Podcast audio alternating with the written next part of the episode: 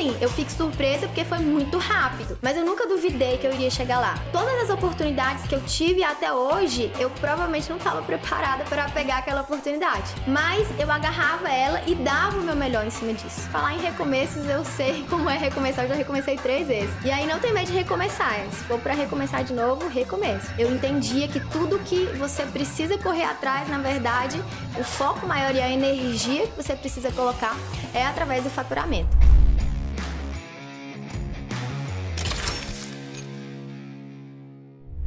Bonjour, meus amigos! Sejam muito bem-vindos a mais um episódio do nosso podcast Segredos dos Milionários. E hoje temos aqui, não um milionário, uma milionária muito querida, muito especial, muito especial, afinal, mais que uma excelente pessoa, uma amiga, a gente está lançando ela, vai Sim. deixar ela mais, mais milionária ainda. Então, ela que é cirurgiã dentista, especialista em renomodelação e daqui a pouco a especialista, a maior especialista em renomodelação do Brasil, a mais conhecida do Brasil, que é também professora em Harvard, saiu do interior da Bahia direto do interior da Bahia para Harvard, doutora Nayara Mota. Seja muito bem-vinda, Nay. Ah, obrigada, Léo. Muito obrigada pelo convite. Eu que sou uma. Sempre gosto muito de ouvir o podcast. É um prazer imenso estar aqui e tenho certeza que será o primeiro de muitos que eu estarei presente. Boa, com certeza, com certeza. Infelizmente, a gente não teve o nosso convidado especial, né? O Felipe Vieira, que marido da Nike, fugiu ali, tá aqui, ó, escondido, tá rindo ali. Ele tá se preparando para os próximos. Tá né? se preparando, mas vamos falar dele, vamos falar dele, porque tem, tem bastante história aí. Vamos, vamos. Nai, começando, começando, começando, primeira coisa, primeira pergunta que eu faço, que é, é literalmente a pergunta do milhão. Primeiro milhão com quantos anos e qual que é a origem dele? Meu primeiro milhão eu consegui com 24 anos. É, hoje eu tô com 26. Graças a Deus. E nesses dois últimos anos, né, foi é, um marco, assim, na minha, na minha carreira, porque foi muito difícil chegar até o primeiro milhão. E aí, eu sempre ouvia muito falar nisso, né? Depois você chega no primeiro, as coisas fluem, acontecem Sim. de forma mais rápida. E, de fato, foi. Sim. Então, com 24 anos, eu acho que foi a grande virada, assim, de chave que eu consegui. E eu sempre tive um propósito na minha vida, é, de chegar ao meu primeiro milhão com 30 anos. Chegou com 24. Foi melhor do que eu esperado. Mas eu sempre tive isso como propósito e eu acho que tudo que você tem como propósito de fato vai acontecer. Às vezes uhum. mais cedo, para alguns mais tarde, vai depender um pouquinho do, do momento que você está vivendo e é qual a energia que você coloca para aquilo se tornar realidade. Uhum. Muito bom. E foi fazendo o quê? Trabalhando com modelação desde o início. É, eu, quando formei, sabia que eu queria ser qualquer coisa, menos dentista, focado. Muito bom. Formou em odonto. É... Eu sempre tive muito, muito pavor de saliva. Olha aqui, compartilhando meus segredos com vocês. Tanto que eu, eu sou casada com o Felipe, a gente já. Eu, eu namoro, eu, a gente começou a namorar, eu tinha 13 e o Felipe tinha 14 anos. Então, assim, tem muito tempo de convivência. E até hoje eu não dou conta de dividir alguma coisa com o Felipe, de ver ele escovando os dentes, a escova, nada. Eu tenho super, super pavor de saliva. Eu acho que é uma das coisas que eu. Assim, a única coisa, na verdade, que eu tenho é esse, esse receio, em geral. E aí, quando eu fui para fazer odonto, eu não tinha opção, na verdade, né? E aí, todo mundo, todo mundo já da minha família já sabia que eu tinha receio e tal. É, e aí, todo mundo não, não, levava isso a sério. Falava assim, não, Nayara, isso aí é igual a gente que tem medo de sangue. Isso daí é costume, então tudo é costume. Você vai acostumando com aquilo e aí chega uma hora que você nem vai ligar mais, vai ser tão natural para você. Não tem como, né? O dentista lida ali diretamente com a saliva, Sim. diretamente com, com, a boca. E aí quando eu formei, na, na verdade, no metade do caminho ali, eu já, já queria desistir, não é para mim. E aí eu fui levando porque eu não tive opção, vou contar um pouquinho da história para você entender que não tive realmente opção, eu tinha que fazer aquela faculdade, porque foi de Deus a única oportunidade que eu tive, assim, de, de conseguir alcançar os meus planos é, e sair ali daquele interior e ter uma, uma, uma possibilidade de cons conseguir alcançar tudo que eu almejava. E aí, então, eu formei ali, né? Não sendo uma das melhores, mas formei fazendo tudo dentro do, do, dos meus limites. E aí, quando eu formei, eu queria ser qualquer coisa menos, menos dentista. Eu falei eu direto, a gente nessa época já tava noiva, assim que eu formei, fiquei noiva. E aí eu falava, Felipe, amor, acho que eu vou abrir uma loja de roupa, e aí eu, então eu vou abrir é, qualquer negócio. Eu sempre fui muito desenrolada em relação a falar, sempre fui muito desenrolada principalmente em vendas. E aí eu falei, eu vou abrir qualquer negócio, vou fazer um cursinho, vou fazer outra, especial... outra faculdade, vou, Sim. enfim, vou mudar a rota, porque essa rota aqui não é para mim. Tanto que desde quando eu formei, eu nunca trabalhei na parte odontológica de fato. Então, essa foi uma das minhas maiores dificuldades. É, e aí, quando eu formei, já fui para trabalhar na parte de harmonização, é, na parte de vendas, na verdade. Eu tive a oportunidade bem no início, peguei bem o inicinho da especialização de, de HOF para dentistas, logo que liberou o conselho. E aí, eu consegui é, já ir emendando e trabalhando nessa área. Então, o primeiro milhão, ele veio depois de um ano de muito trabalho, um ano e alguns meses de muito trabalho, em que eu consegui é, esse destaque maior através da modelação que é o procedimento hoje que é o meu cargo-chefe. E aí depois foi só melhorando, porque daí veio os cursos, daí veio é, os cursos fora nos Estados Unidos, aí agora vem o digital, e aí a gente vai expandindo cada vez mais. Caralho, mano. Que loucura. A pergunta que não quer calar não é para responder aí, não, é só tá. para deixar no ar, né? O que, que tu foi fazer o donto, né? O que, que foi fazer o donto. Mas antes, precisava agradecer o pessoal que tá pagando a conta, nossos patrocinadores. Claro. Né? E como sou eu que estou pagando a conta, né? Botei minhas empresas aqui para ser os patrocinadores. Então, produção, nessa aqui, vai na fechada, é isso aí. Então, nossos patrocinadores, gostaria de agradecer muito que estão botando muita grana, acreditando nesse projeto, né? Desde o começo, desde o dia zero, eles estão acreditando. A Movement, agência de lançamentos. Então, se você tem audiência, se você tem realmente o potencial de fazer um lançamento de milhão de reais, que é o caso da Nai, né? Que foi quando veio, veio com a gente ali, eu olhei, cara, isso aqui tem muito potencial. Milhão de reais a gente executa os lançamentos, mas se você está começando também, a gente te ajuda com mentorias e consultorias, beleza? Então pode mandar mensagem lá no arroba 8S que eu te dou o direcionamento. E a nossa segunda empresa que é a Milhas Lucrativas, onde a gente tem a parte de educação, tem cursos de milhas ensinando você a viajar mais, viajar de executiva, conseguir ganhar dinheiro comprando e vendendo milhas, ter os melhores cartões, ter acesso à sala VIP. E para você que gasta mais de 20 mil reais por mês no cartão, a gente faz esse trabalho para você, então a gente tem o serviço de gestão de milhas. Se você busca isso, busca viajar mais, viajar de executivo e não quer ter a dor de cabeça do como, a gente executa isso para você. Então, se você tem interesse, manda mensagem lá, arroba Soares 8S, que eu te direciono para o que fazer. Beleza? Então, aproveitando falando de arrobas, já vamos falar de arroba. Nai, teu arroba. Doutora Nayara Mota. É, inclusive, é, eu queria, eu já estava falando aqui com o Léo, tanto que é maravilhoso a, a, equipe dele, assim, eu fico impressionada, sem palavras para agradecer. Desde o início, acreditaram de fato, e, e a gente está conseguindo resultados que, que, que, a gente nunca imaginou, na verdade. Então, muito obrigada, além da oportunidade de estar aqui, muito obrigada pela equipe que você tem nos proporcionado. Para auxiliar ainda mais esse nosso crescimento. Obrigado. Eu confesso que, cara, é é a coisa que mais me dá prazer, assim. Esse é o, esse é o elogio que, que, que mais me deixa feliz. Porque, pô, é óbvio que a gente vai atrás de resultado e tudo mais, mas, cara, a equipe, a, o desenvolvimento das pessoas, com a cultura que a gente tem, é a coisa que eu mais me esforço. Desde o dia zero, desenvolver aquelas pessoas para aquela cultura. E, pô, não é porque é o que eu falo, não é porque é minha equipe, mas, cara, a gente tá no, chegou num nível muito bom. Muito. E eu, eu fico de cara com o material, assim, o material que a gente tá produzindo para ti tá de altíssimo nível. Então, uhum. aproveitando, ó, já segue a Nai lá para acompanhar os lançamentos que vão ser. Cara, Tá muito Enfim, no começo, sigam, tá muito no lá, começo, tá, tá muito no começo, tá muito no começo. Já, se, já segue lá, arroba DRA Nayara Mota. Arroba, tem da clínica também, para o pessoal seguir? Instituto Nayara Mota. É Instituto é Nayara Mota. Já segue o meu, arroba Léo Soares 8S, arroba Segredos dos Milionários PDC. que mais tem que, que tem que ter?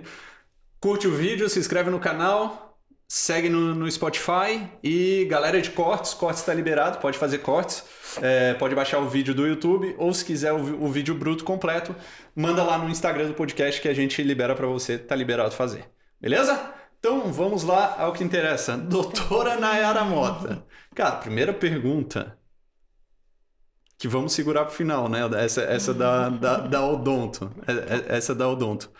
Mas, como é que tu começou na, na parte da rinomodelação? Tu falou que não gostava de saliva ali, da, da onde surgiu essa parte da rinomodelação? Assim que eu fui trabalhar, é, na verdade eu fiquei, eu formei e aí veio, né? Eu acho que eu falo, eu, eu, eu, falo que uma das minhas memórias mais, não triste, mas uma das memórias que eu fiquei mais reflexiva até hoje foi no dia da minha colação. Porque no dia da colação geralmente é um dia de muita alegria, né? Porque uhum. você vê todo mundo ali empolgado. E aí para mim foi um dia que eu fiquei assim, é, eu, eu, chorava, mas não era um choro de felicidade, tipo assim, meu Deus do céu, e agora? Assim, foi muito difícil, vou contar um pouquinho pra vocês verem a dificuldade que foi de chegar até ali. E aí, quando eu cheguei e formei, eu falei, tá, mas e aí? Né? Adiantou nada, porque eu não vou trabalhar. E aí você vê todo mundo encaixado, por exemplo, vinha um, ah, eu vou trabalhar nisso, nossa, eu já consegui trabalho para isso, um, já, já tá todo mundo bem é organizado a vida ali, aí eu, pam, parei, falei, meu Deus do céu, se informei e muito difícil chegar até aqui, agora não tem nem para onde ir. E aí eu não tinha, era, era tudo ou nada, eu falei, ah, então vou morar em Recife, que era onde o, meu namorado, já, já, a gente tinha ficado noivo, morava lá e eu fui com a cara coragem, fui morar em Recife. Cheguei lá, fui para um grupo de, de Facebook, e aí nesse grupo de Facebook eu ditei um texto, gente, tô chegando agora em Recife, era um grupo só para profissionais da área, é, sou dentista, mas não quero atuar como dentista, obrigada. É, se vocês souberem de qualquer oportunidade para trabalhar na área de vendas, é, trabalhar na parte financeira, administrativa, das clínicas, ser responsável técnica pela clínica. É, você é, deixei o contato e tal, tô chegando, se tiver qualquer oportunidade, estarei por aqui. E aí, graças a Deus, eu tive uma oportunidade numa franquia que foi uma franquia que eu comecei a, a, a, entender de fato o que, que era ser empresário. É, eu uhum. trabalhava na parte de, de finanças, então eu, eu entendia que tudo que você precisa correr atrás, na verdade, é, o foco maior e a energia que você precisa colocar é através do faturamento. E aí eu tive um dos grandes mentores da minha vida, assim, que foi o meu primeiro chefe, o nome dele é Eduardo, ele mora em Recife. E o Eduardo, ele me ensinou muito do que eu, como que eu iria começar ali a engatinhar. Ele falava direto: Poxa, quando ele, ele veio me contratar, ele teve uma conversa de cinco minutinhos assim comigo. Ele falou assim: Poxa, Naira, você me convenceu, você é muito boa de vendas, e mesmo se eu ter nem vendido para ele. Ele falou assim: Você, é, eu lembro direitinho que ele falou: Você é, é, um diamante que ainda não tá lapidado, mas eu tenho certeza que aqui eu vou te lapidar. E aí, tanto que quando eu tive que sair de Recife, que eu decidi abrir meu, minha, minha clínica, que eu fui para Brasília, aí ele ficou assim, doido, ele ficou em choque: Nossa, Naira, você não pode fazer isso.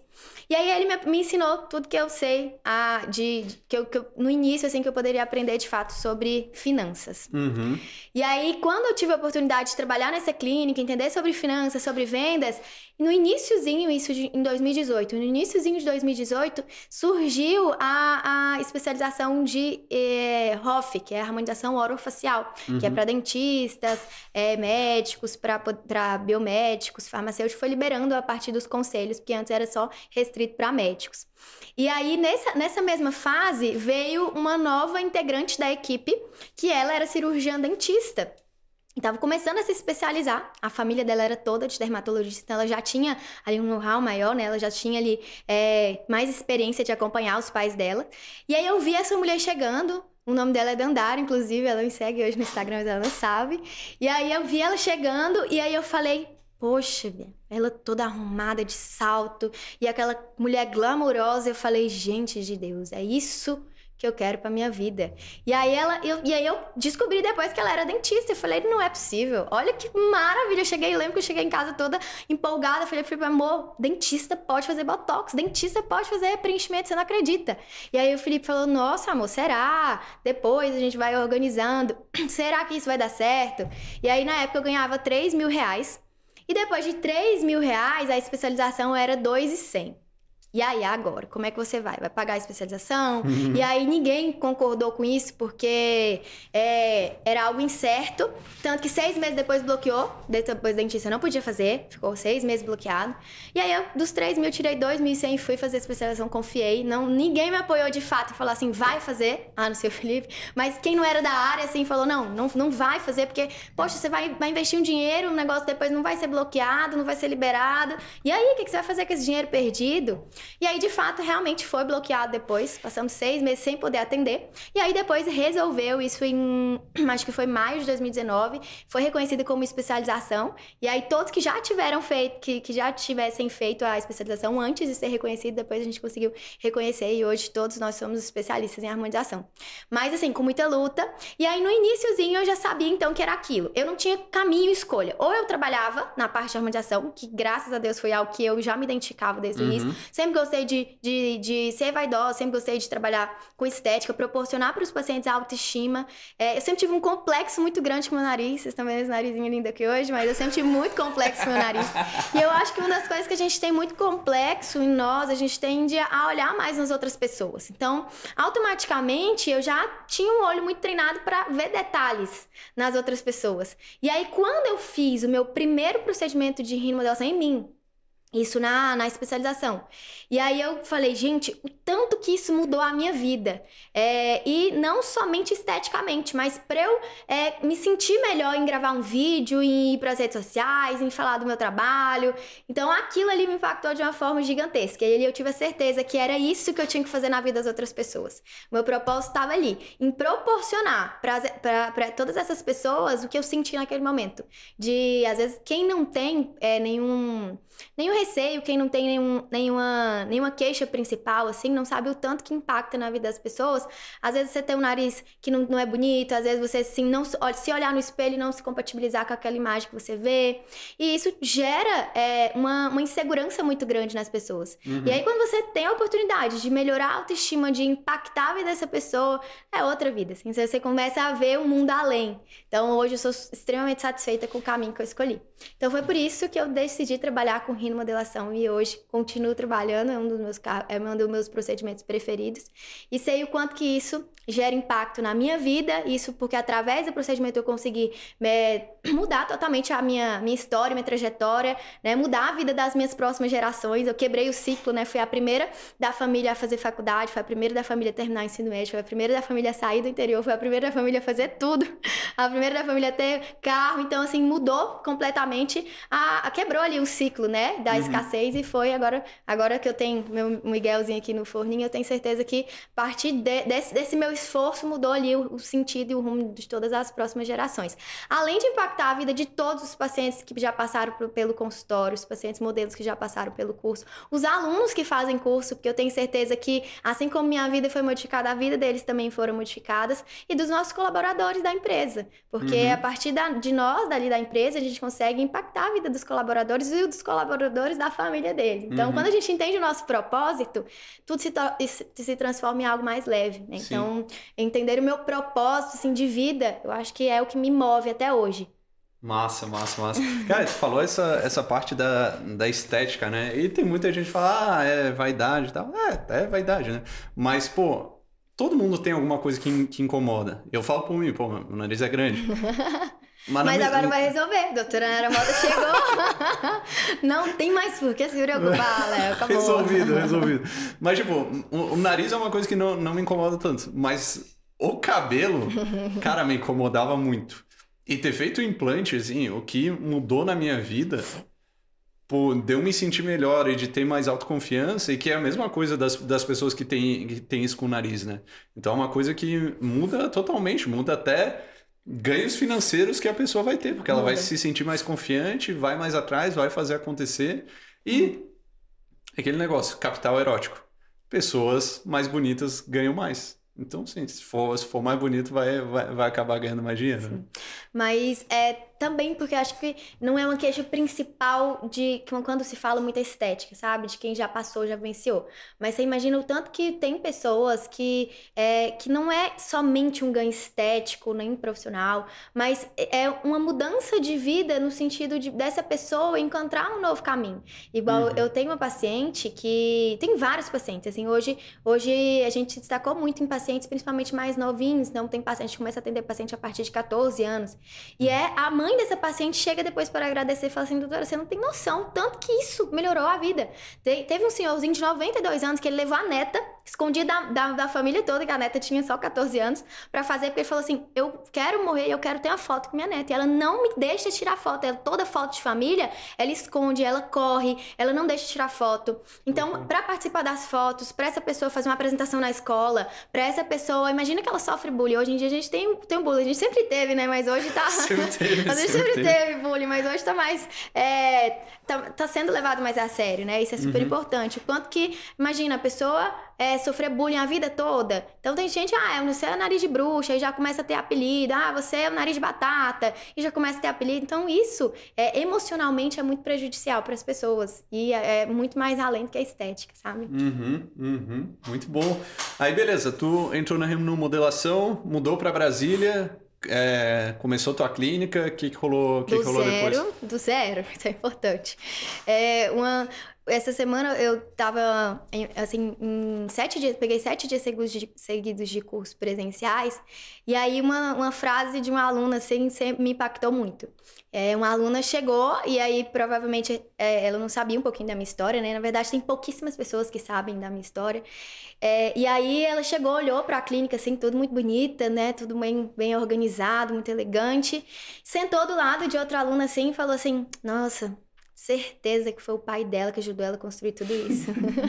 e aí tem muita gente que pensa que, ah, você é muito nova, e eu tenho carinha de nova, eu tenho vozinha de nova, eu tenho corpinho né, magrinho.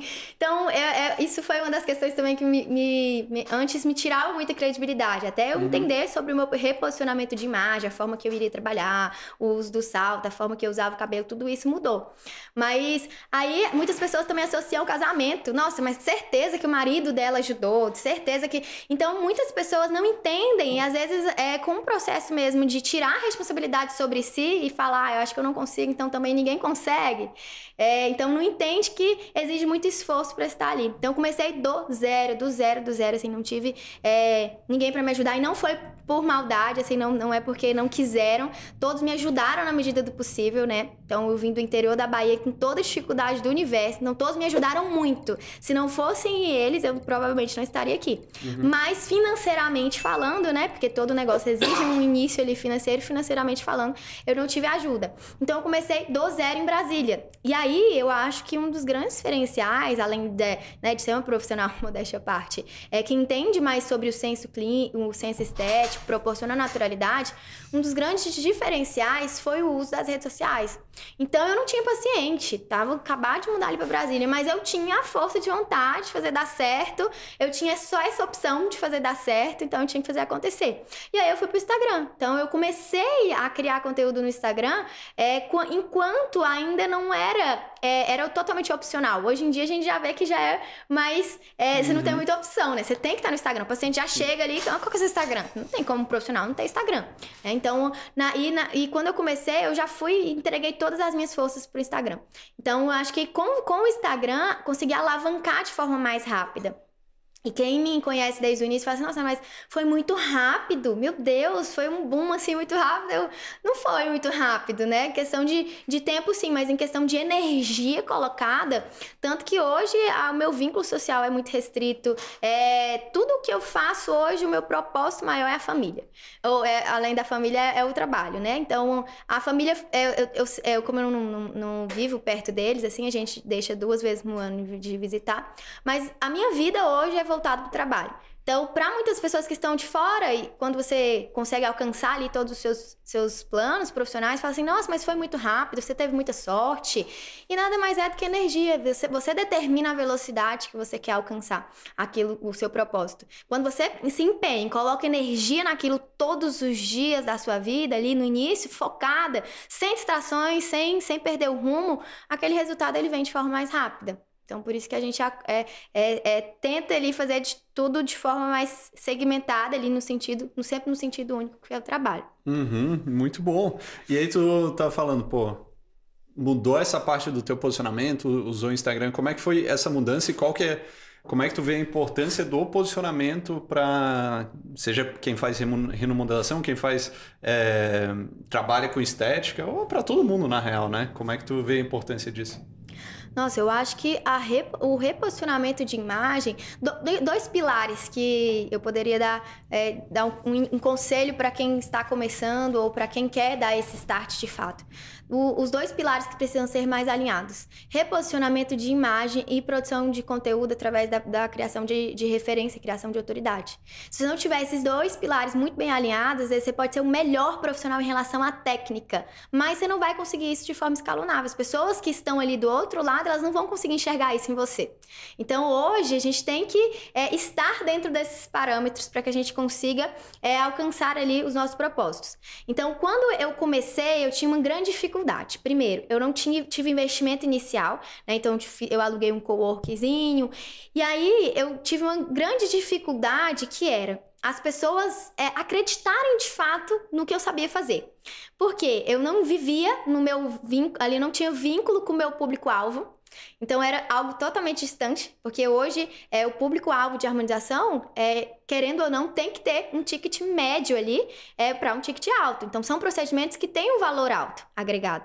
Então, eu preciso estar no público correto, eu preciso alcançar aquele tipo de público. E eu não vivia dentro dele. Então, a minha realidade era outra.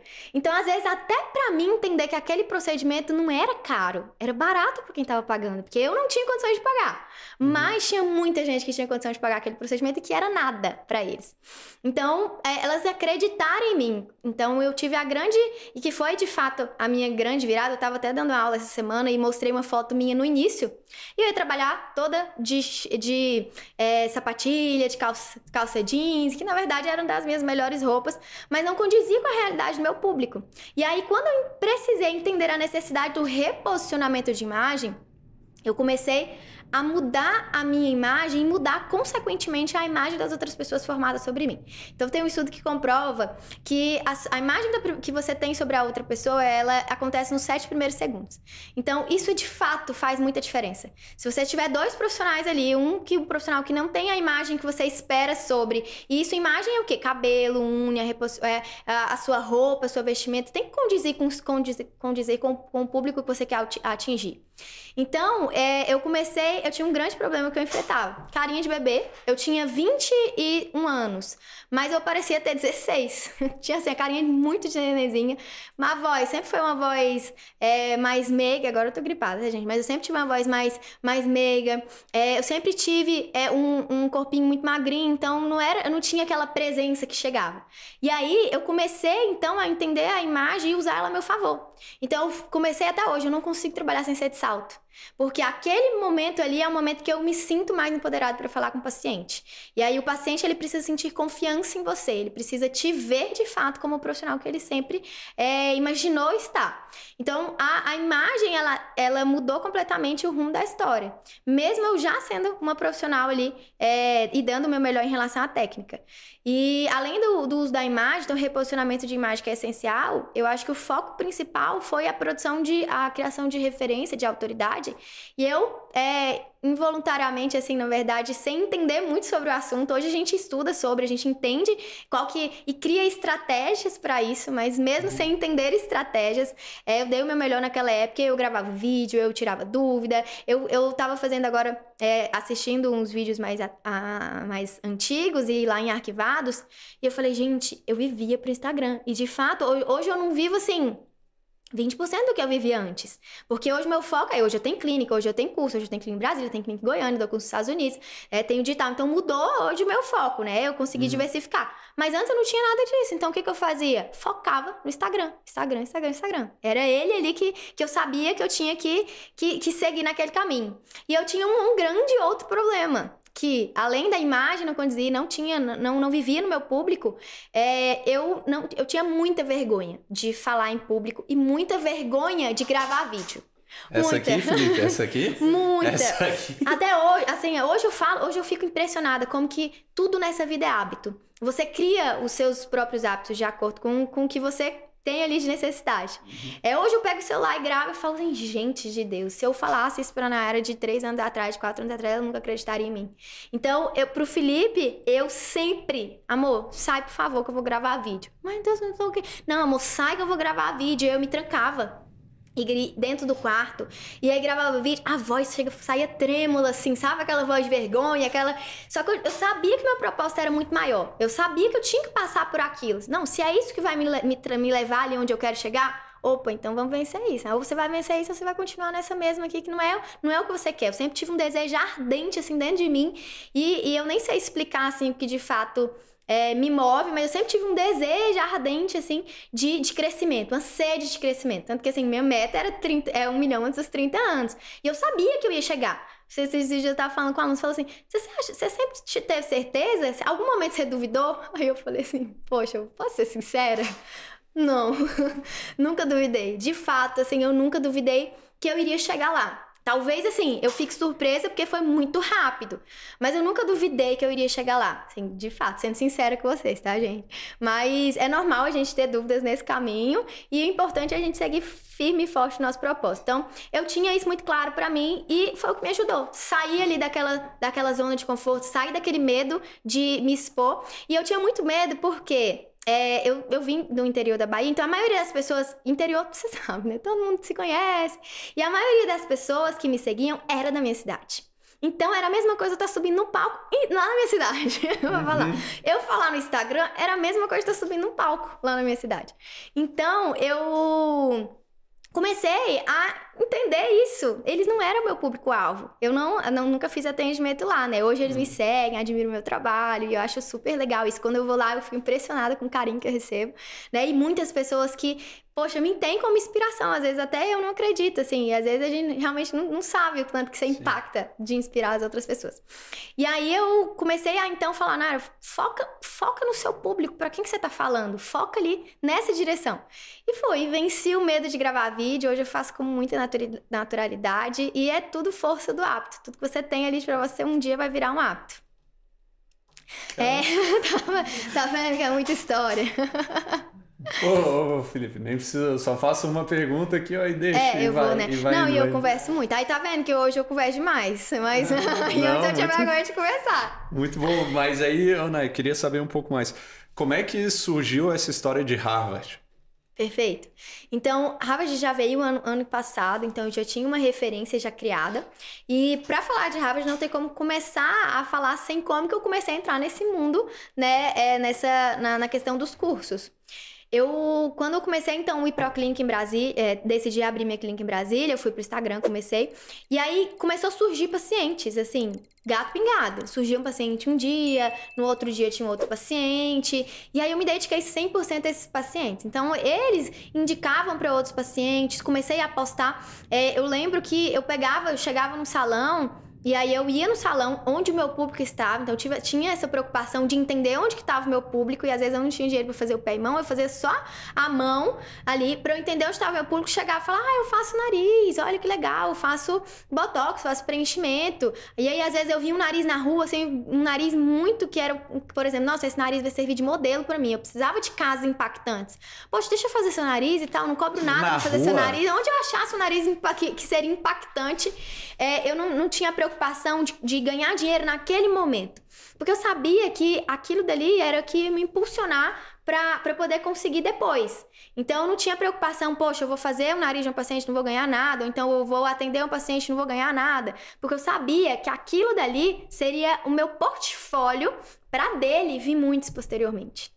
Então eu fui selecionando vários casos e aí foi, foi dando certo, foi seguindo, foi continuando a gravar vídeo, foi continuando ali gerar uma audiência, gerar uma, uma referência. E aí, quando foi em 2020, eu decidi abrir minha primeira turma de, de curso, e isso em Brasília ainda, morava em Brasília. E aí, a minha primeira turma, ela veio de uma demanda que, que nasceu espontaneamente mesmo. As pessoas, poxa, eu acho legal o seu trabalho e tal, acho que você faz as técnicas muito diferentes, me ensina, quanto você cobra para me ajudar, quanto você cobra para me ensinar. E aí, eu sempre, é, é, eu sempre, em relação a dinheiro, né, eu sempre tive um faro muito atento. Uhum. Então, opa, peraí, tá, tá querendo, ali tá rolando outra possibilidade, então vamos lá. Né? Então, nunca tinha dado curso, eu totalmente sem experiência, mas eu nunca tive medo também de ir pro novo, nunca. Então, se eu tenho uma oportunidade ali, eu vou agarrar. Então, todas as oportunidades que eu tive até hoje, é, eu provavelmente não estava preparada para pegar aquela oportunidade. Ou talvez não seria a melhor. Mas eu agarrava ela e dava o meu melhor em cima disso. E aí, é, esses dias eu tava até falando, o Felipe falando, poxa, amor, eu não conheço ninguém igual você.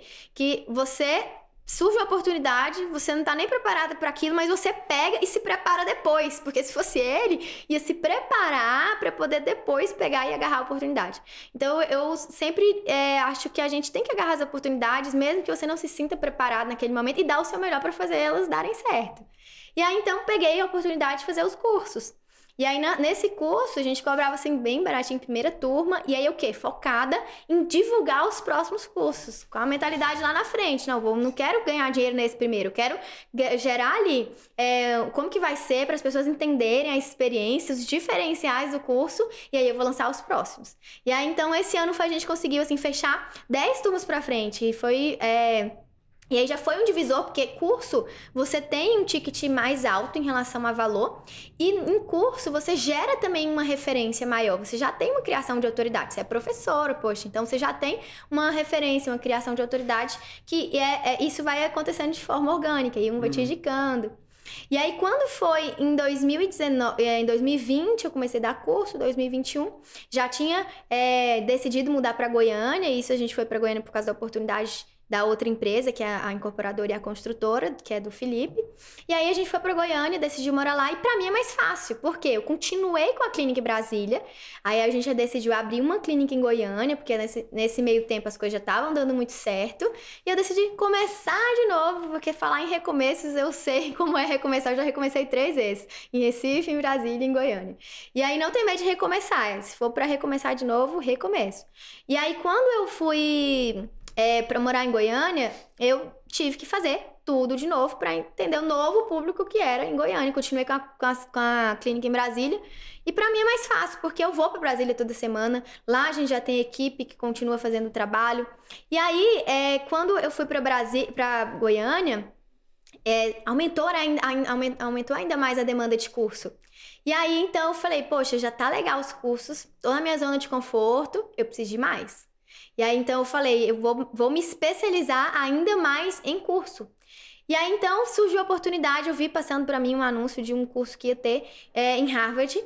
E aí eu falei, poxa, eu queria ir para esse curso. E eu queria ir para esse curso há muito tempo, dei aí ver a pandemia, e aí eu não consegui tirar o vício. Eu queria muito para esse curso em Harvard, porque eu acho que é, os cursos no exterior, eles te geram uma referência ainda maior. É, você tem ali é, técnicas muito mais avançadas.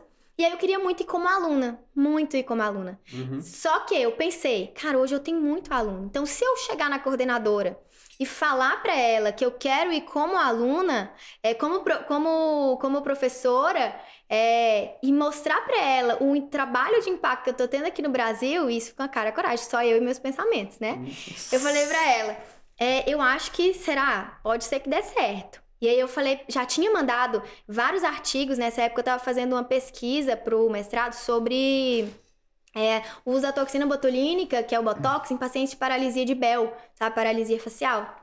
E aí, tinham vários casos depois, depoimento de pacientes, tanto que aquilo impactou a vida do paciente emocionalmente, porque o paciente com assimetria não tem coragem de sorrir, um lado fica torto, então conseguiu é, corrigir os dois lados do rosto do paciente, resultado muito bom. E aí, então, eu já tinha mandado pra, pra, pra Miami, já tinha mandado pra New York, já tinha mandado pra Harvard, e eu não tinha resposta. E é muito difícil você chegar é, em uma faculdade no exterior sem você ter alguém ali que te abra os caminhos, né? Então eu falei, gente, eu pensei, eu vou, vou mandar uma mensagem para essa coordenadora e se um não eu já tenho, não é não, então se não der certo, tá bom, eu vou como aluna. E aí eu ia pagar o curso para ir como aluna. E eu mandei mensagem para ela no direct, falei, olha, tudo bom, eu sou professora aqui no Brasil, tenho tanto mil alunos, é, já, já dou curso e tal, tenho experiência, é, eu quero ir como professora. É, posso te mandar os meus artigos aqui para você avaliar, mandar para a banca aí para vocês, para vocês verem é, se eu tenho capacidade. Deixa eu fazer uma apresentação para vocês para mostrar o meu trabalho. E aí ela foi, e aí eu não acreditei que ela ia responder, né? Falei, ah, vou mandar aqui, mas não acreditei. Tanto que, igual todos, às vezes eu mando, é, as oportunidades que eu tive, assim, foi eu que fui atrás, nenhuma chegou de mão beijada, assim. Uhum. E aí eu mandei mensagem, assim como a gente tinha mandado mensagem pro, pra, uma, pra uma oportunidade que eu tive também, eu falei, cara, não é possível que ele me respondeu, não é possível. E ela também me respondeu, e não era possível que ela tinha me respondido. E ela me respondeu, sim, vamos agendar uma reunião, vamos agendar uma apresentação, me manda toda sua, sua todos os seus artigos, é, que eu vou, que eu vou é, levar para a banca e a gente faz uma uma, uma a gente consegue fazer um conselho aqui bem rápido para ver se você passa pela aprovação. Se passar, ok, a gente vai para a segunda fase. E aí eu não acreditei. Ela falou assim: ah, pode ser amanhã, 9 horas. E tipo, era 8 horas da noite. Ai, meu Deus. E nessa, nessa hora eu tava dirigindo, eu comecei a gelar. E olhar assim pro Felipe, falei, meu Deus do céu, eu não acredito que ela me respondeu. Eu não, nossa, eu não acreditava.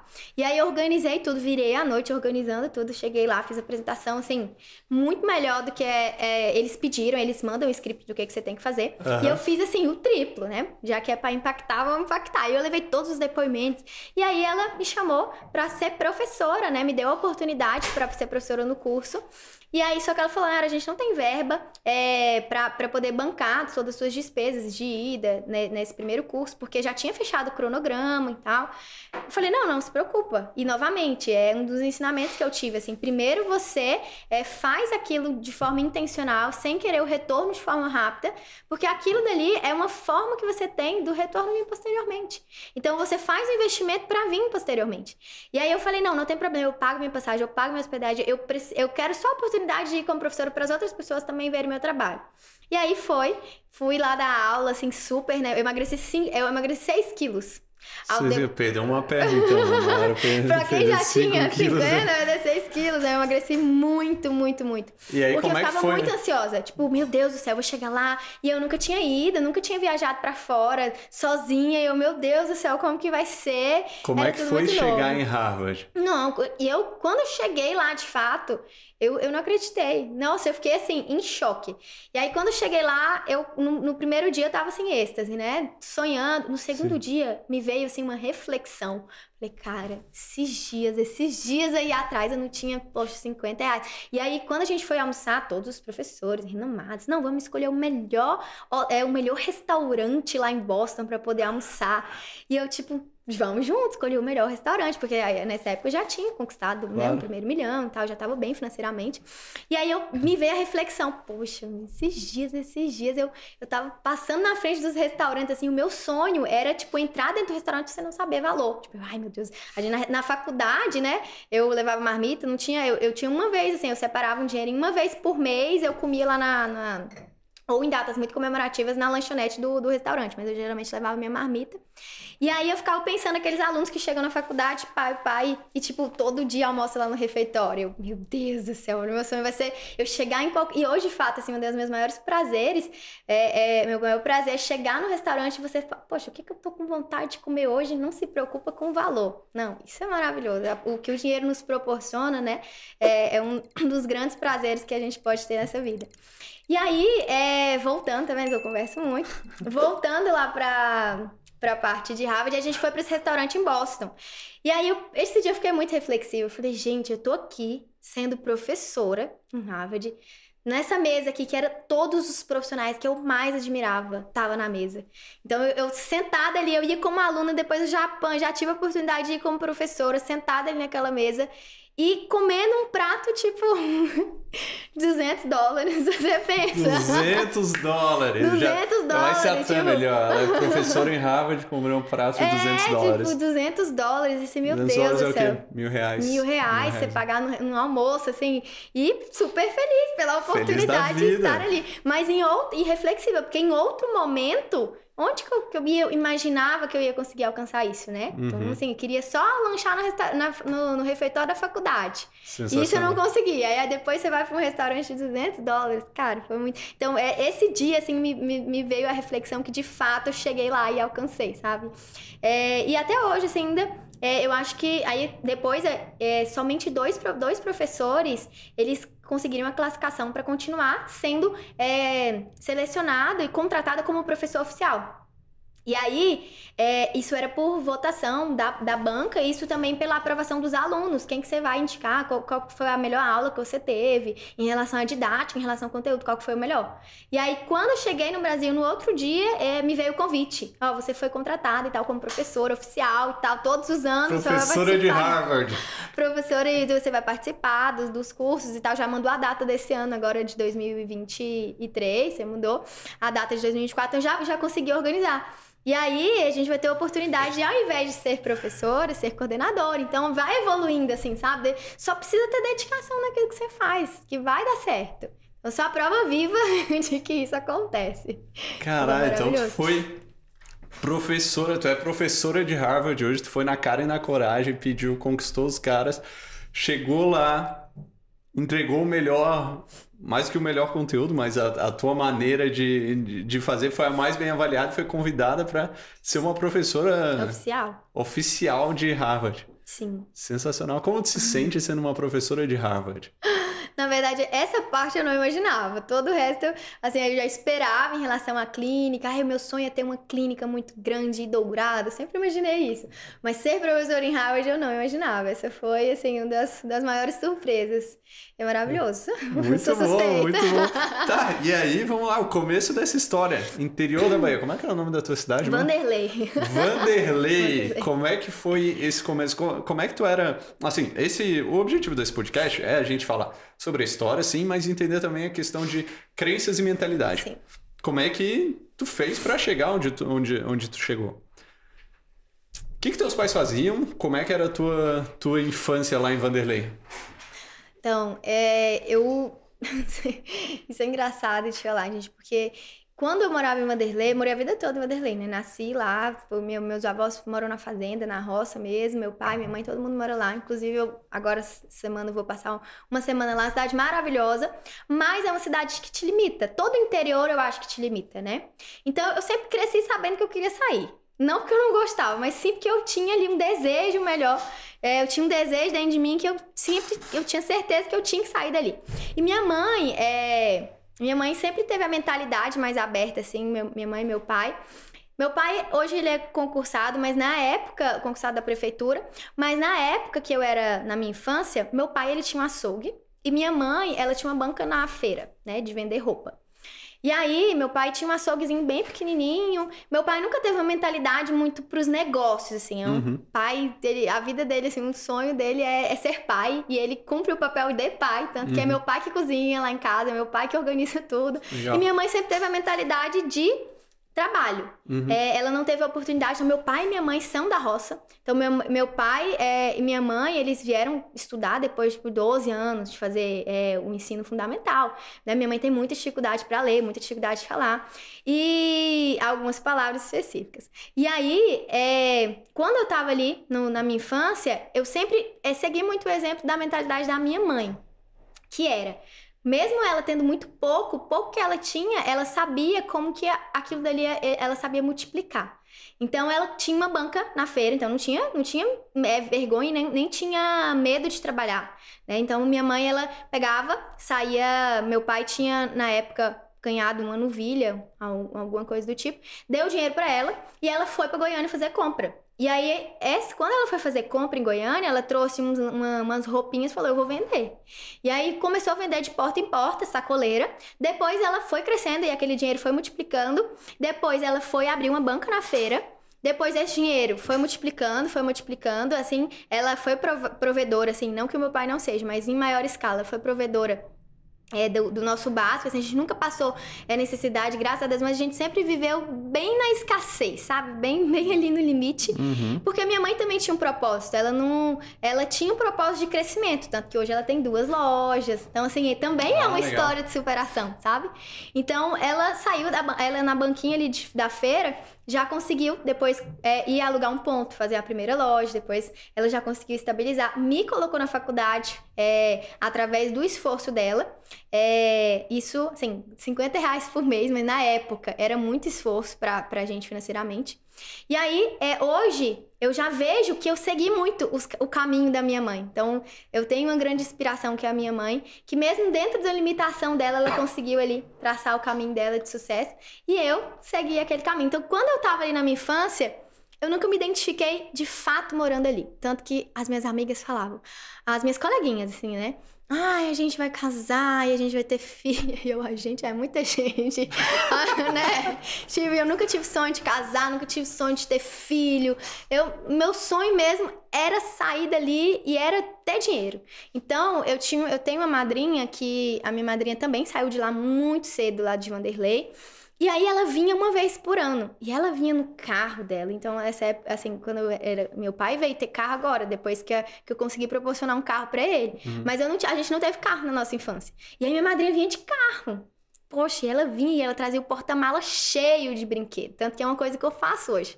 Eu, tenho, eu faço questão de pegar assim o décimo terceiro e falar assim: é, do nosso Prolabore e falar assim: esse aqui é tudo de presente que eu vou encher o porta-mala de carro e vou levar pra Vanderlei. E aí, é, ela vinha no carro dela com aquele tanto de presente e eu falava: poxa, assim, eu, eu quero ser igual a minha madrinha. Eu preciso sair é, daqui. Eu não me via ficando ali, eu não me via nem namorando com ninguém de Vanderlei, eu não via nem, nem, nem pensando em casar com ninguém de Vanderlei, porque eu tinha. Eu tinha essa mentalidade de sair dali onde eu tava, uhum. tá? Então, a minha infância em si, ela acho que eu já mostrava um pouquinho ali. Tanto que hoje eu vou para a fazenda dos meus avós, e aí as pessoas olham para mim e falam assim: mas tu era metida, viu? eu, todo mundo, todo mundo. Poxa, nossa, Nara, você só queria só ser o que você não era. Tipo, já tinha cara de, ri, de nojenta essa menina. Ah, menina, só queria ser riquinha. Tipo... Tu queria ser rica desde Muito. criança? Hoje eu falava pra minha mãe, mãe, essa roupa não combina comigo, mãe. tipo, mãe, você... eu queria... E minha mãe, minha filha, o dia que você tiver dinheiro, você compra sua roupa. Tipo, o dia que você tiver dinheiro. Mas minha mãe sempre me incentivou. Não, Nara, você vai... Um dia você vai poder fazer isso. Um dia Legal. você vai fazer isso, né? Então, é, hoje eu chego lá e, claro, eu, eu, sou uma pessoa muito simpática, mas é, na, na, quando eu chego lá, as pessoas falam assim: Poxa, Nara, eu já sabia que tu ia dar certo, porque você era muito metida. Ainda mais com esse nariz agora. Agora com o nariz metida, né? tá, e aí. E, e aí, aí nessa, nessa época da, da infância. É, eu consegui é, ali sempre eu sempre fui muito estudiosa. Uhum. então assim eu não tinha outro caminho. Eu acho que minha mãe incentivou muito em relação aos estudos.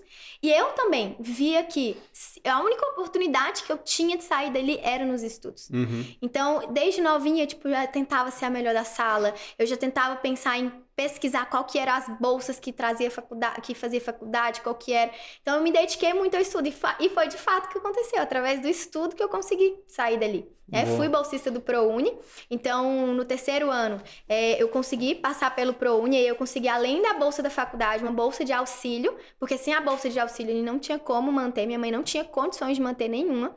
E aí minha mãe mandava esses, esses 50 reais, mandava o tanto que ela podia, para poder ajudar nas outras questões, tipo de alimentação, que o auxílio não conseguia bancar tudo.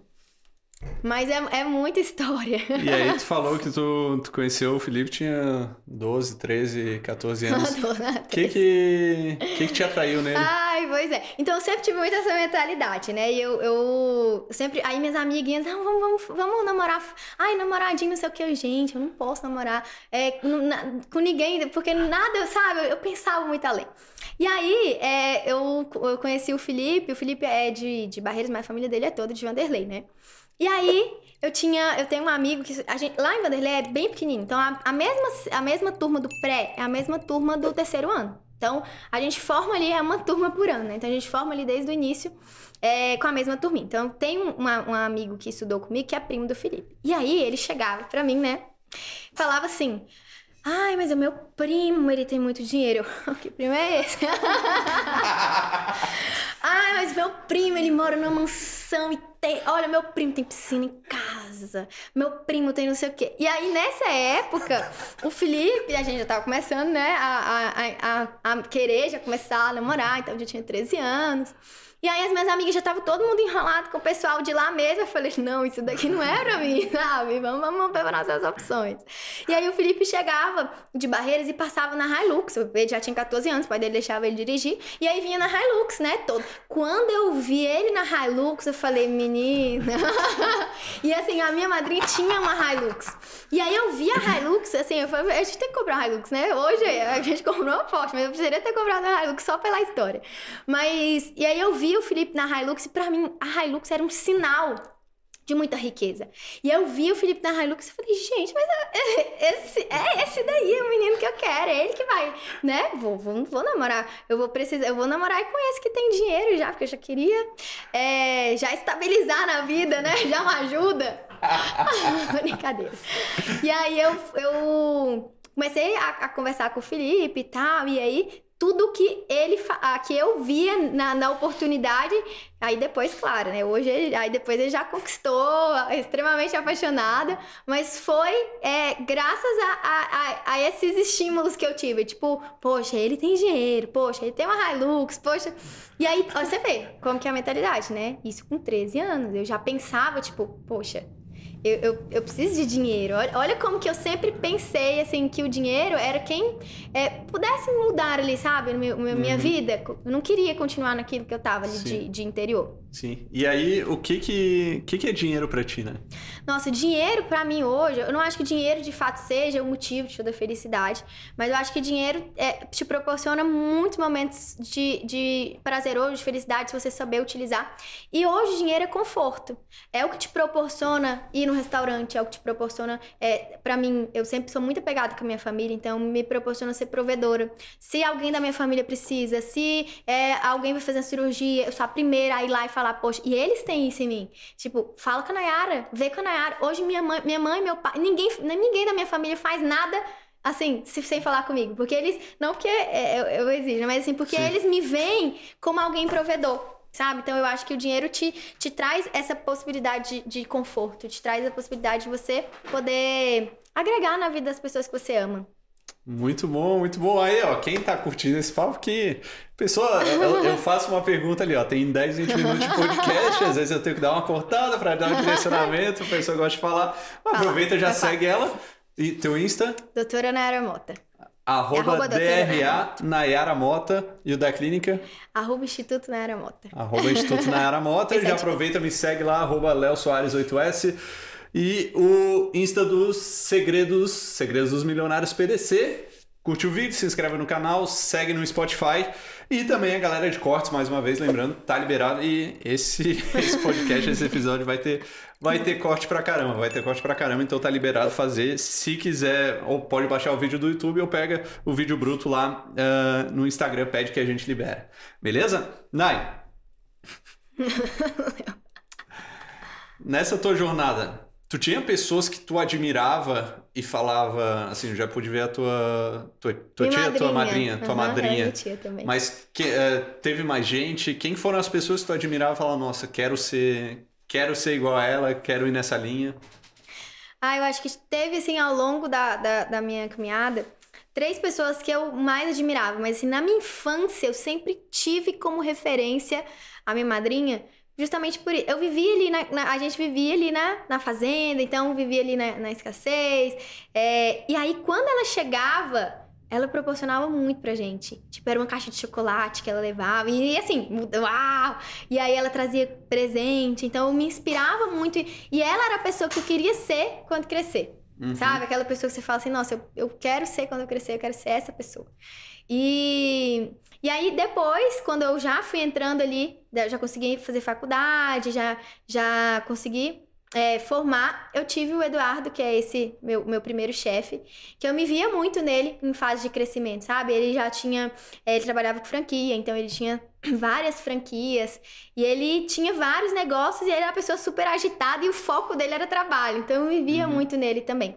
E aí teve essa peça-chave que foi a, a, a Dandara, que ela mostrou esse outro lado, sabe? Uhum. De, de, você se inspirar como profissional. Foi a minha uhum. inspiração como profissional. Uhum. Mas outras pessoas, assim, eu acho que eu não, não tive contato com outras. E a mais importante, assim, foi a pessoa de referência na minha infância, que foi, de fato, minha madrinha. Tem, tem muito... E acho que e ela não sabe, inclusive, ela vai assistir. Agora vai ficar Agora sabendo. ela vai ficar sabendo. vai ficar feliz, vai ficar feliz. E quem foram as pessoas que mais te ajudaram nessa tua jornada?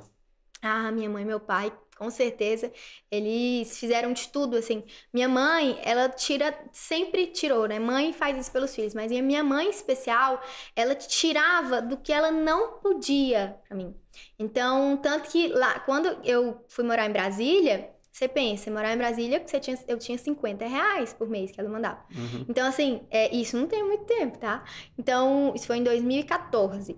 É, então, você é, tem que viver ele muito regrado. E eu não tinha. Aí, às vezes, eu adoecia, tinha que comprar um remédio e tal. Eu não tinha coragem de pedir pra minha mãe, mesmo eu sabendo que às vezes ela tinha aquele dinheiro. Porque eu sabia que ela ia tirar do dela. E ela uhum. sempre foi muito assim. Hoje, minha irmã tá na faculdade, graças a Deus a gente tem, né? Minha, minha irmã, aí assim que minha irmã entrou na faculdade, eu consegui dar um carro pra ela. Pra ela, assim, não passar nem 1%. Eu consegui, assim, melhorar muito a experiência dela em relação a isso. Mas a minha mãe, ela não comprava uma roupa para ela que ela não tem coragem, porque ela pensava na gente primeiro.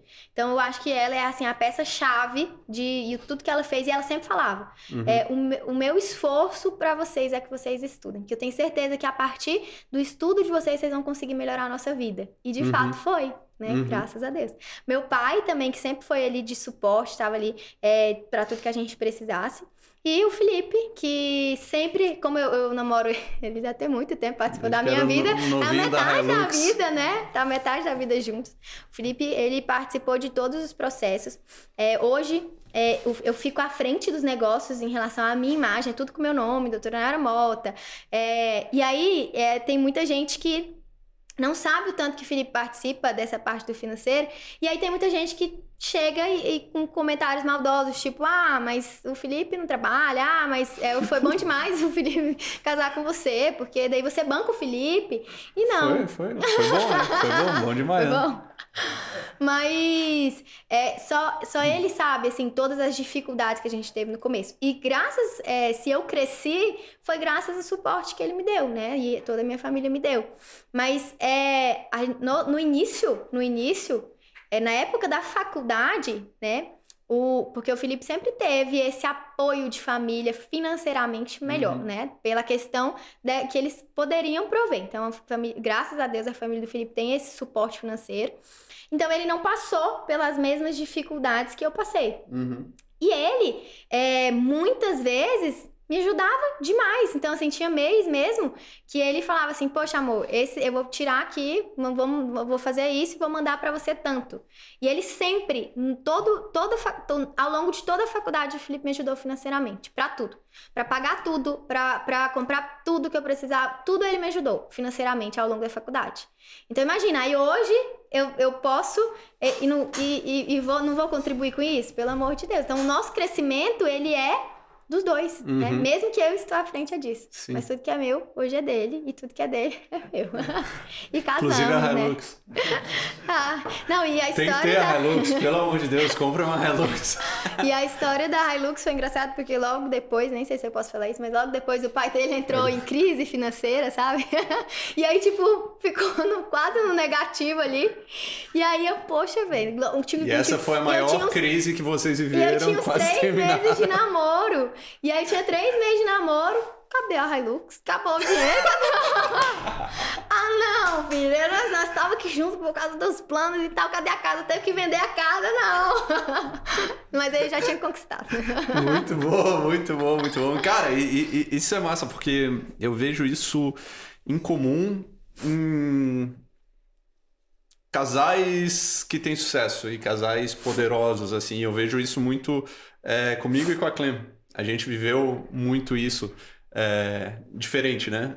ela sempre teve grana, grana de família e grana, grana de trabalho, e eu no começo ali, não. E ela ficou me bancando durante, durante um tempo ali, né? Até eu realmente chegar, chegar a explodir. Então eu falo, falo pra ela, me comprou na baixa. comprou na baixa total, e hoje é como se tivesse comprado uma ação na baixa e hoje pode viver dos dividendos. Apesar de que ela não gosta, muito, muito dominante, muita dominância, ela não gosta, ela fica mal assim, porque agora ela tá fazendo a pós-graduação dela, né? Tá nessa transição de, de carreira entrando na parte de gastronomia e patisserie. E aí ela fica assim, ah, pô, mas não. Ah, ela não fala tô sem grana, assim, né? Mas, tipo, dá pra ver, assim, que incomoda ela não ter é, tanto de grana quanto ela poderia ter nesse, nesse momento em questão de fluxo. Aí eu falo, cara, relaxa, eu pago e tal. Ela, ela fica assim eu falo pra ela, cara, pensa que foi uma ação, tu comprou embaixo, agora tu pode ver dos dividendos, aproveita. Porque, pô, ela bancou muito tempo. Ela bancou durante muito tempo. Em 2018 eu falo, a gente se mudou para São Paulo, final, final do ano. E eu falo a importância do ambiente de você estar tá em cidade grande, por exemplo, né? Então tu saiu lá do, do interior da Bahia, a de Vanderlei, e foi para foi para Recife, depois Brasília, depois Goiânia. Pô, saí de Floripa, vim para São Paulo. Quando eu saí de Floripa, eu cheguei em São Paulo no final de 2018, cara, eu tava quebrado. Eu tava quebrado. Eu ganhava 5 mil reais por mês, eu tinha um contrato é, de lançamentos, fazia mini, mini lançamentos. 5 mil reais por mês, tinha três estagiários, pagava mil para cada uma e sobrava dois. Aí você queria se contratar como estagiário. Aí, tipo, ela chegou e bancou durante todo esse tempo. Mas a importância, só voltando ao lance que tu falou, pô, ah, eu sempre quis sair. E a importância de sair também, né? E, e de você ir para lugares maiores, porque eu, por exemplo, cheguei em São Paulo em 2018, estava quebrado. Saí em 2020, quando a gente foi mudar para a França, milionário. Então a importância do lugar que você tá e do ambiente que você tá para poder crescer, né? Mas, voltando, Nai, voltando, voltando. Tu falou, tu sempre quis ser rica e tu tem uma energia muito, muito foda, assim, muito magnética. Mas falando de dinheiro, tu estudou sobre dinheiro, sobre mentalidade, sobre crenças, sobre como ter dinheiro? Ou foi um negócio que tu aprendeu, assim, aprendeu com o Eduardo, aprendeu com o Felipe, com a família dele? Como é que foi isso aí? Eu nunca, nunca estudei até então. Hoje a gente tenta. É, hoje eu consigo ter essa mentalidade, é muito mais aflorada. Uhum. Mas o que, que acontece? Quando eu tava na. Quando eu, todos, todas as minhas memórias de dinheiro que eu tinha era que toda vez que minha mãe viajava, ela pegava o dinheiro pra, pra comprar roupa novamente, né? Então ela ia pra cama, a gente ia pro quarto e aí ela trazia, tipo, dois, três mil, mas era muito dinheiro assim, vivo, né? É, e aí colocava em cima da cama assim, e aí, Nara, me ajuda a contar e tal, porque eu preciso levar esse dinheiro pra comprar roupa em Goiânia. E aí eu ficava vendo, meu Deus do céu, aquele tanto. Mãe, a gente tem muito dinheiro, né? Não, minha filha, isso aqui é pra gente comprar mais roupa pra poder vender mais. Isso ela trabalhava na banca na feira, ela tinha uma banca na feira. E aí, é, ela sempre falava, né? Tudo que você tem, você tem que guardar para você é, investir novamente. E aí, a minha mentalidade de dinheiro que eu tinha e a minha, minha, assim, o meu pensamento sobre dinheiro era que tudo que a gente tinha, a gente tinha que guardar. E aí, esse, e, e aí eu sempre tive o foco, então, vou ter muito dinheiro e eu vou guardar muito dinheiro. Né? E aí isso foi bom para mim porque eu consegui, eu sempre fui muito assim, né? aí eu tenho um vô lá na Bahia que o nome dele é, é Nelson, né? A gente chama Nelson Bode porque ele vem de bode. E aí ele também é muito assim, aí fala: "Essa menina é neta do Nelson Bode". De fato, mão de vaca para quem que tá é. ouvindo. Ah, é pra quem tá ouvindo, gente, eu tô fazendo a mãozinha fechada que é mão de vaca. é muito mão de vaca. E aí isso é em parte foi legal porque eu consegui pensar que tudo que eu que eu, que, eu, que eu juntava, eu guardava, porque eu tinha um propósito maior. E aí no início foi interessante, porque no início eu consegui juntar ali todo o dinheiro. E aí, quando eu consegui chegar ali é, numa estabilidade, uma estabilidade financeira, eu tinha muita é, dó de gastar dinheiro. Para mim, era difícil gastar dinheiro. Eu não tinha prazer em gastar dinheiro nenhum. Eu não tinha, por exemplo, a gente é, chegava eu passava por, por exemplo, tive essa, essa fase de, ah, eu vou querer comer um sanduíche e tal, porque pra mim era tudo muito novo, né? Eu não podia comer é, sanduíche, eu não podia comer pizza, uhum. eu vivia ali na marmita. E aí, quando eu comecei a trabalhar e eu tenho o meu próprio dinheiro, aí a gente ia experimentando, mas era tudo assim, quanto que é? Não, vamos pedir mais barato. Não, vamos, vamos economizar. E aí, essa mentalidade de economia, sempre economia, economia, economia, justamente porque eu fui criada dessa forma. Tem que Sim. comprar mais barato, tem que economizar. E não pensar em multiplicar, mas sim em economizar, né? E aí, é, isso para mim foi bom, mas depois eu cheguei no momento em que eu tinha o dinheiro, mas eu não via o prazer em gastar o dinheiro, mesmo que fosse algo que me, me trouxesse, que fosse uma uhum. experiência prazerosa, né? E aí, como é que então, você quebrou isso aí? Então, por, por exemplo, a gente sentar no restaurante para almoçar. Poxa, eu ficava pensando, meu Deus, esse prato aqui nem valeu, esse prato aqui foi 60 Ai, meu Deus, eu poderia ter pegado esse. Nossa, Ainda você não via, cara, vamos, você não via, muito é sério, eu, eu não assim via, assim eu não via experiência ali, eu não via prazer em gastar meu dinheiro. Então, se às vezes eu ficava doente, tipo, eu tinha que comprar um remédio, tava fora ali do. E eu já tinha dinheiro para isso. Uhum. Eu, eu falava, meu Deus do céu, por que, que eu vou gastar dinheiro? Não precisa gastar dinheiro. E aí, o Felipe, como ele não, não teve essa mentalidade de escassez e não precisava, né, financeiramente ele, tipo, amor, vamos gastar o dinheiro e tal, você tem o dinheiro. A gente sempre foi muito controlado, mas ele viu o básico e eu não conseguia ver. Uhum. Era como se eu tivesse vendado os olhos assim e juntar, e juntar, e juntar. E aí, quando eu olhava pra conta e via aquele dinheiro ali, um montante na conta, era a minha maior felicidade. Era ver o dinheiro, assim. Então, tava ficando algo que tava me prejudicando até na hora uhum. de pagar as contas mesmo. Tipo, ah, eu vou pagar tanto para fulano, ai, poxa, vou pagar isso tudo para fulano, uhum. sabe? Porque tava tirando do meu, tava sentindo no bolso. E aí, é, eu fui, fui fazer tinha muitas coisas que me incomodava. E aí eu fui fazer uma, uma reflexão, assim, eu falei, poxa, do que adianta? É, teve uma época que eu, eu entrei numa, numa síndrome mesmo de, de cansaço mental. Uhum. De trabalhar, trabalhar, trabalhar. E aí eu comecei a trabalhar loucamente, porque quanto mais eu trabalhava, a, a minha hora que vale, né? Então, uhum. Então, quanto mais eu trabalhava, mais eu tinha dinheiro. Quanto mais eu tinha dinheiro, mais me dava satisfação, prazer de olhar na conta e ver aquele dinheiro, uhum. né? E menos gastar. E aí eu comecei a trabalhar, trabalhar, trabalhar, trabalhar muito. Eu trabalhava sábado, eu trabalhava domingo, dava curso todo sábado, todo domingo. E aí eu, eu perdi os vínculos sociais que eu tinha, assim, porque você não dá atenção, né? A Sim. pessoa para de chamar, porque, poxa, na era tá focada Sim. lá no trabalho. E aí começou a prejudicar também meu casamento com o Felipe, porque eu só queria falar de trabalho. Eu só queria, só tava satisfeita enquanto eu estivesse trabalhando. Eu não via felicidade em chegar em casa e não fazer nada. Para mim era improdutividade eu estar sem fazer nada. Tipo, meu Deus, que tristeza, tô sem fazer nada. Não posso ficar sem fazer nada. E aí, às vezes, aí o Felipe falou, nossa, amor, sabe o que eu queria de você?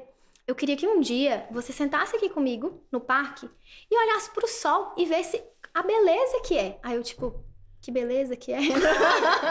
eu não conseguia ver beleza. Ali no sol, é, eu não conseguia, sabe, ver os prazeres, os momentos Sim. ali.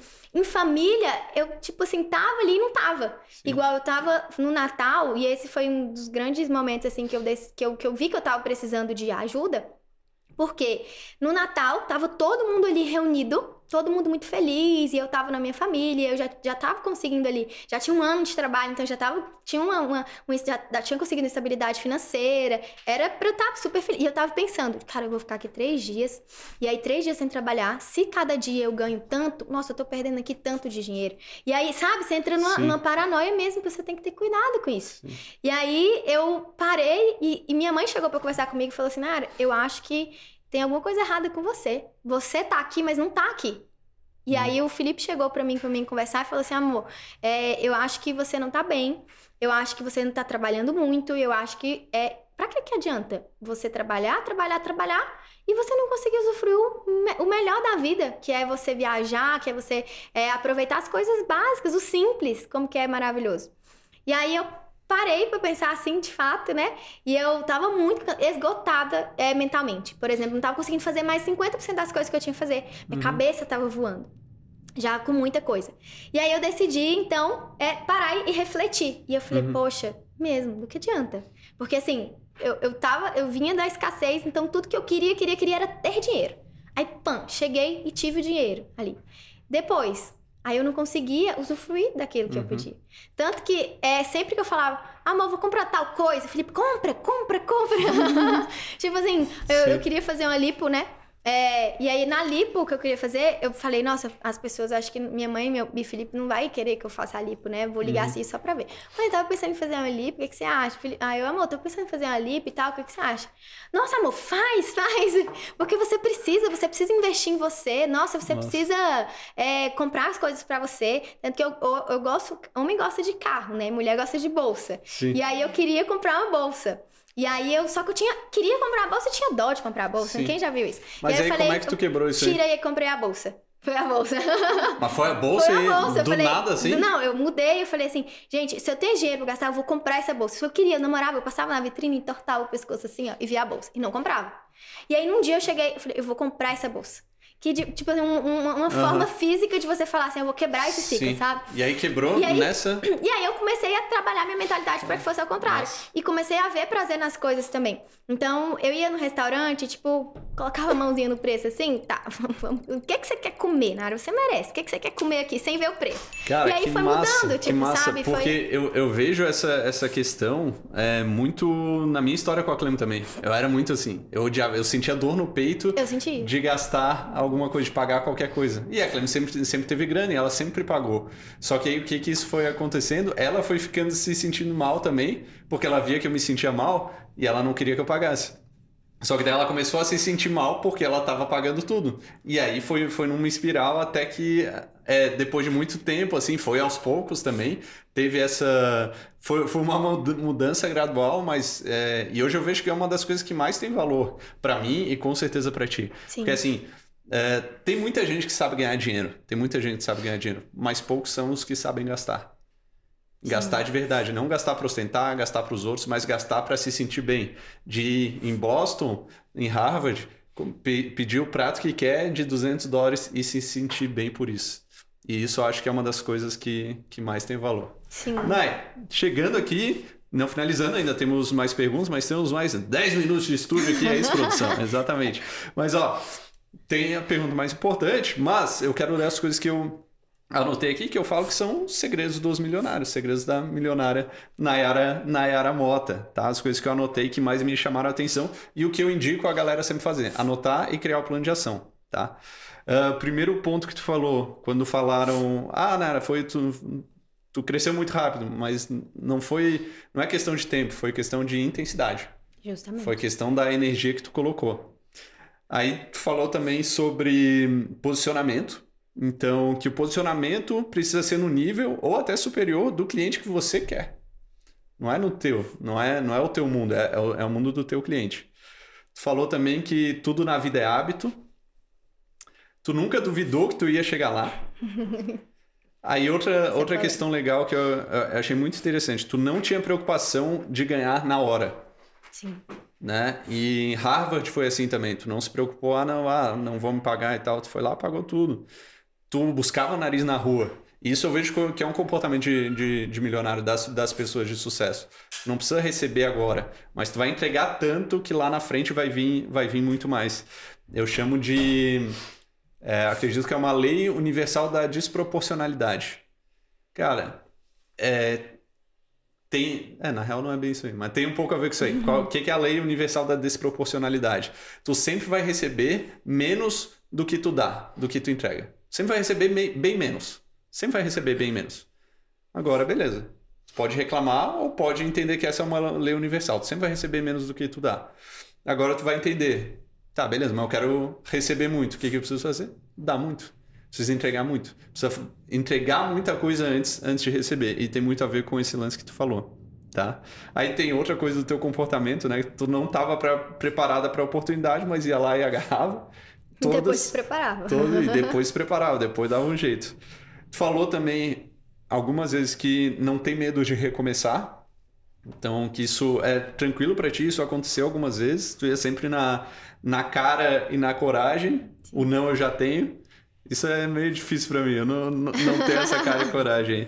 E tu cresceu sempre querendo sair.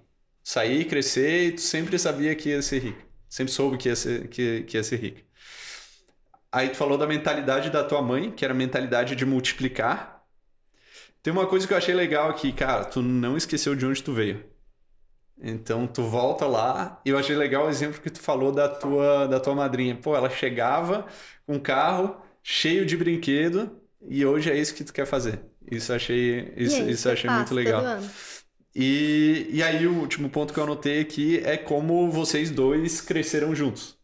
E a importância de ser um casal que se complementa. O Napoleão Hill fala muito do, do mastermind, né? E, cara, um casal é o primeiro mastermind. A gente vê muitos casais que, putz, o cara ou a mulher tem um puta potencial, mas o outro vai lá, segura, segura, segura, é uma âncora. E quando os dois se complementam, eu tava até, até pensando, né? É, é muito mais de. Não é que os dois tem que ser foguete, assim, como, como tu, por exemplo. Imagina, eu tava pensando, pô, imagina se o Felipe fosse igual a Nayara. Ai, não eu acho, certo. acho que não ia dar certo. eu acho que é justamente esse lance de vocês se, se complementarem para crescerem para crescerem juntos como, como casal. E eu achei muito, muito legal essa história e me identifiquei muito, né? Esse lance hum. é, dele, dele ter... É, dele ter comprado na baixa, ele, ele tá vivendo com os dividendos agora, é, é muito parecido com, com o que eu tenho com, com a Clem, achei muito legal.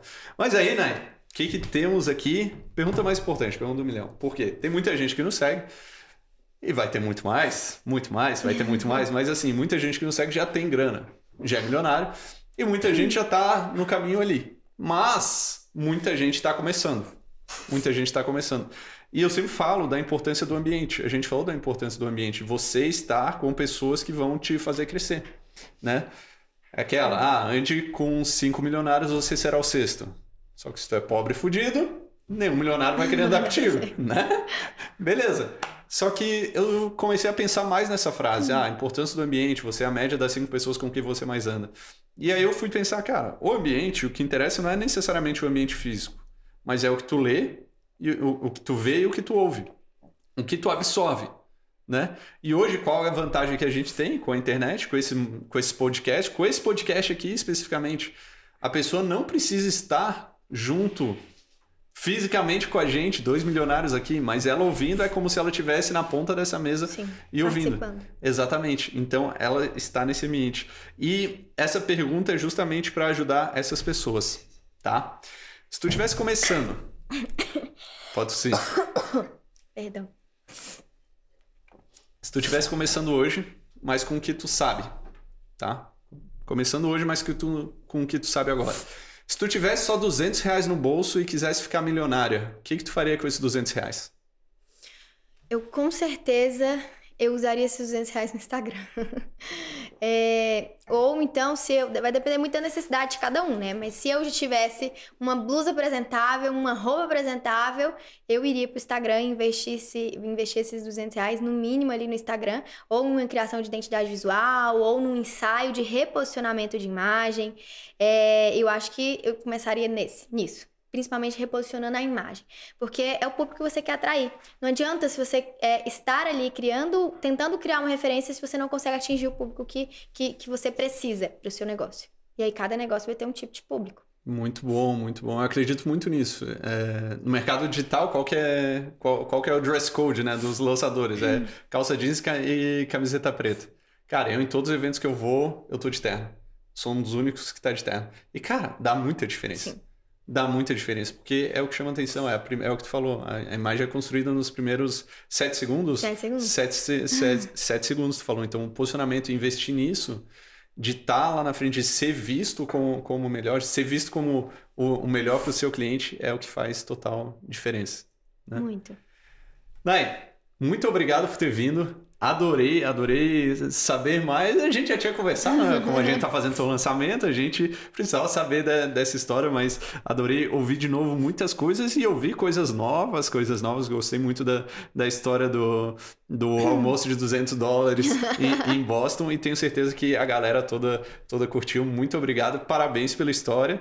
Parabéns aos dois, né? Parabéns aos dois agradeço. pela história que, que com certeza é só o começo, até porque a gente tá só no começo de trabalhar junto e a gente vai, vai crescer muito junto também ainda, né?